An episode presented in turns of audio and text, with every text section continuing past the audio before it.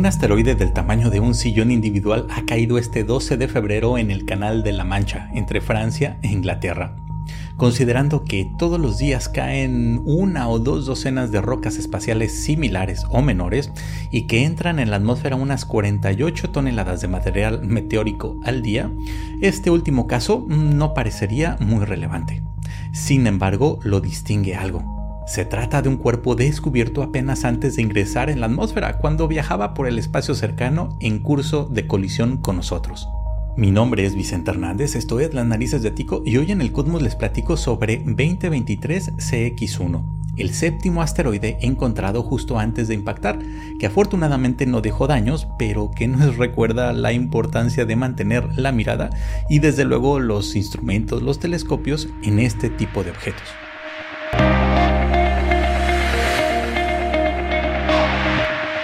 Las alertas por el impacto inminente de un asteroide pequeño se dispararon por séptima vez en la historia este domingo 12 de febrero de 2023, poco después de las 9.30 pm hora del centro de Europa. Y es que por séptima vez se ha descubierto un meteoroide justo antes de impactar en la Tierra. Este asteroide de un metro, no muy grande, un metro de diámetro, ha sido descubierto con un telescopio relativamente pequeño, uno del tipo Schmidt de 60 centímetros, en un observatorio en Hungría. Pero esta historia tiene unos em, personajes muy interesantes, comenzando por la persona que descubrió este asteroide. Resulta que quien lo hizo fue Christian Sarneski, un profesor de geografía cuya tenacidad y esfuerzo pues lo han convertido en un prolífico descubridor de asteroides, que si ustedes consultan en Wikipedia podrán observar una lista enorme de objetos que él ha encontrado, él eh, individualmente, pero también otros con algunos colaboradores. Lo interesante con Sarnesky es que el año pasado, en el 2022, en el 2022, encontró otro asteroide denominado 2022 EB5 que también ingresó en la atmósfera e impactó en la Tierra en marzo de 2022. Así que Christian pues eh, lleva un récord bastante interesante de al menos hasta ahora dos asteroides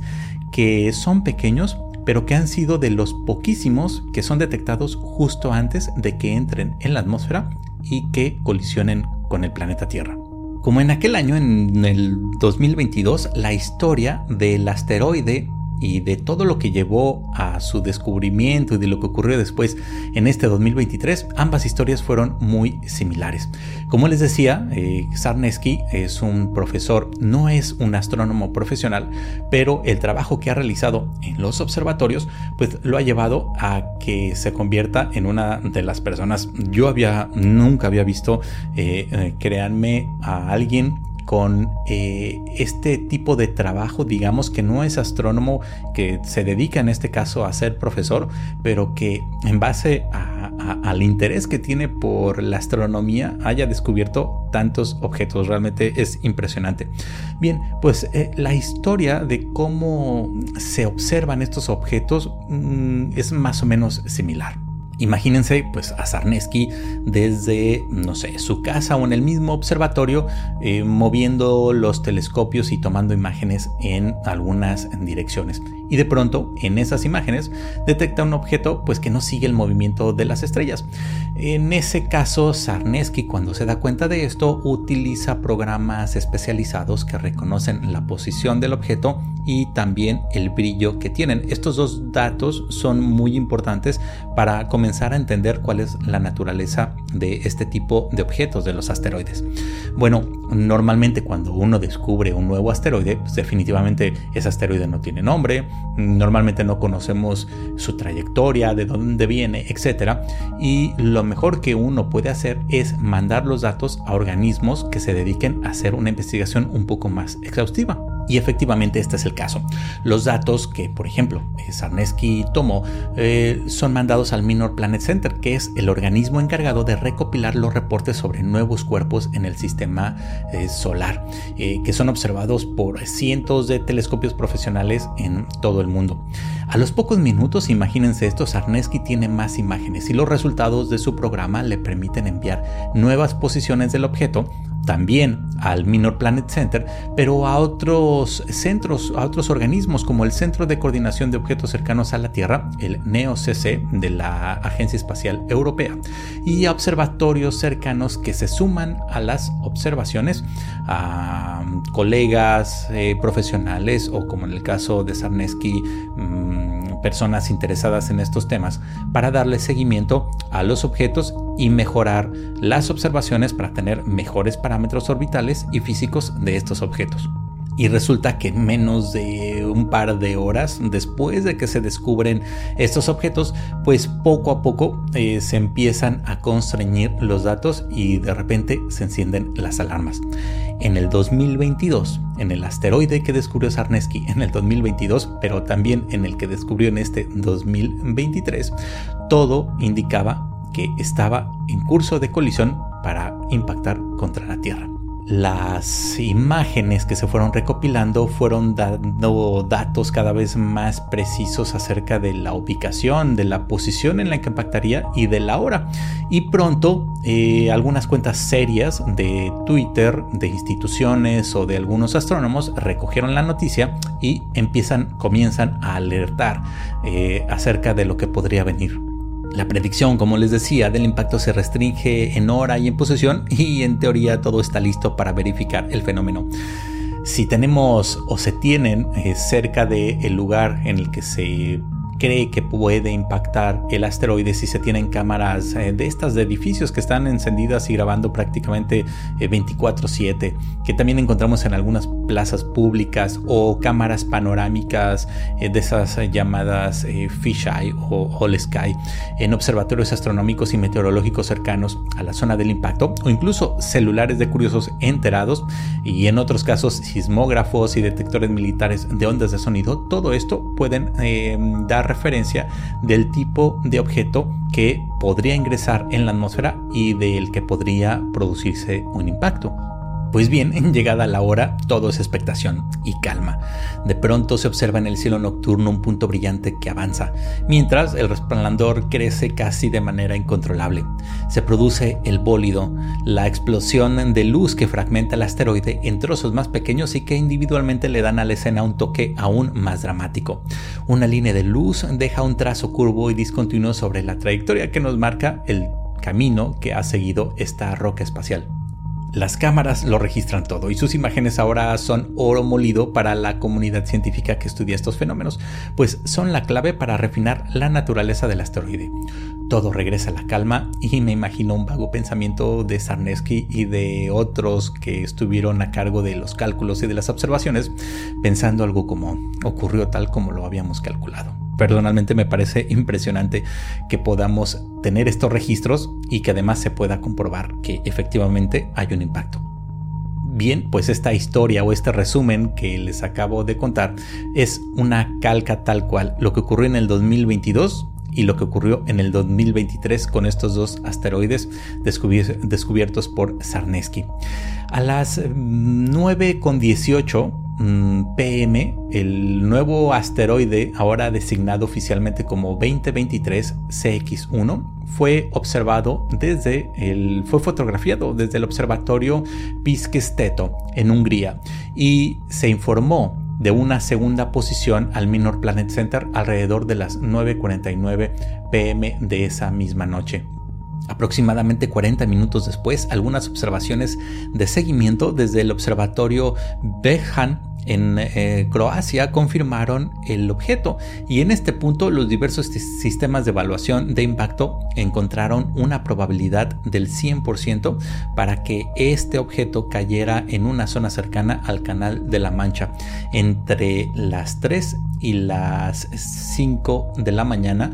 tiempo del centro de Europa, pero ahora del 13 de febrero, en la madrugada del 13 de febrero.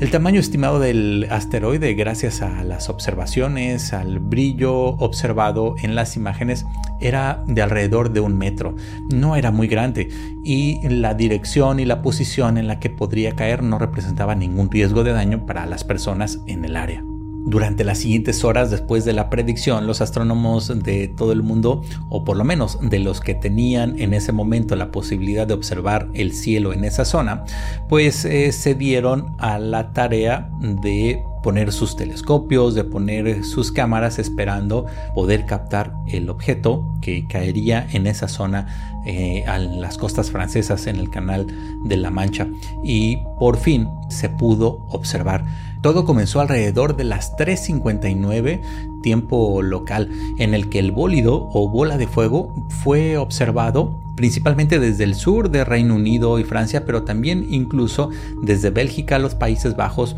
e incluso hasta Alemania. El eh, Centro de Objetos Cercanos eh, de la Agencia Espacial Europea mencionó que es probable que algunos de los fragmentos del meteoroide hayan sobrevivido al paso atmosférico y que hayan caído en algún lugar de la costa francesa al norte de Rouen, en la parte que muy conocida llamada Normandía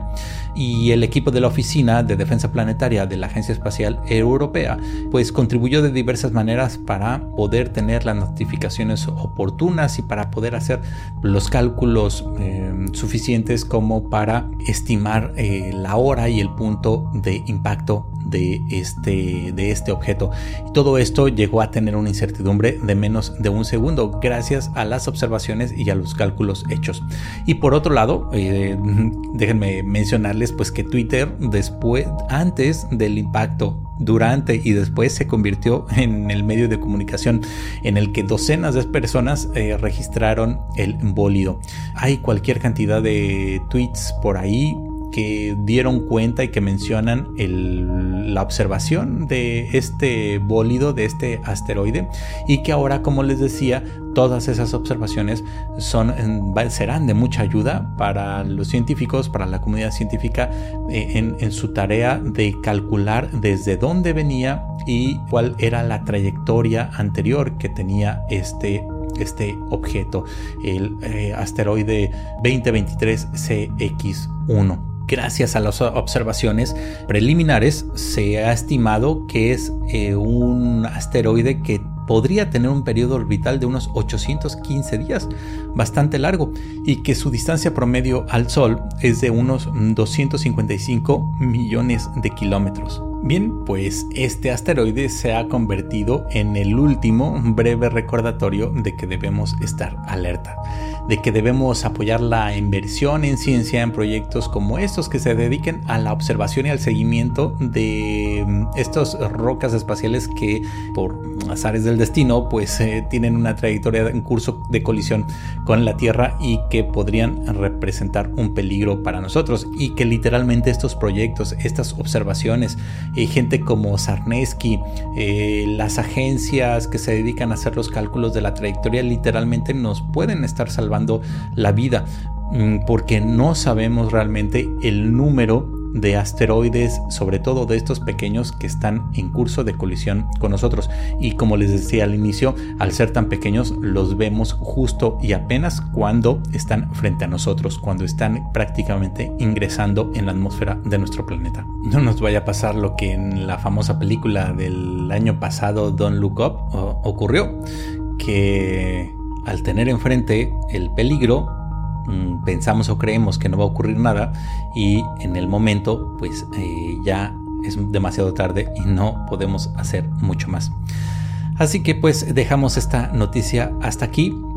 Esta noticia acerca del el séptimo asteroide descubierto que tiene curso de colisión con nosotros pero que desafortunadamente es encontrado apenas unas, unas horas antes de que ingrese a la Tierra. Como siempre, en la descripción y en el blog les dejo a una nota más extensa, les dejo unas referencias y recuerden que dándole like y siguiéndome en el canal, pues me apoyan y me ayudan muchísimo y además es una gran motivación para seguir